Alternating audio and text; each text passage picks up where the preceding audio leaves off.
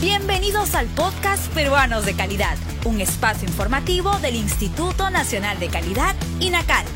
Acompáñennos a conocer la importancia y los beneficios de contar con productos y servicios de calidad en el país. El ron peruano es la tercera bebida alcohólica con mayor exportación y gracias a la demanda que posee, busca alcanzar mercados como Estados Unidos, Italia, Suecia, Inglaterra y Alemania. Con la finalidad de impulsar la comercialización con estándares de calidad, el INACAL promueve el uso de la norma técnica peruana que define los requisitos que se deben cumplir en la elaboración y producción del ron.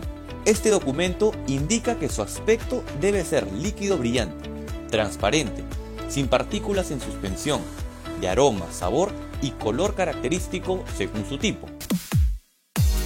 ¿Quieres conocer más sobre estas normas técnicas peruanas? Ingresa a la sala de lectura virtual www.go.p/inacal.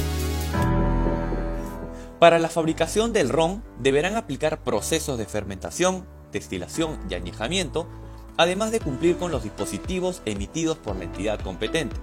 Los procesos de añejamiento natural deben realizarse únicamente en recipientes de roble y no se permite la adición de sustancias aromatizantes artificiales que traten de imitar los procesos de maduración, mientras que los envases deberán de ser inertes, limpios y con cierres herméticos, para asegurar la integridad del producto.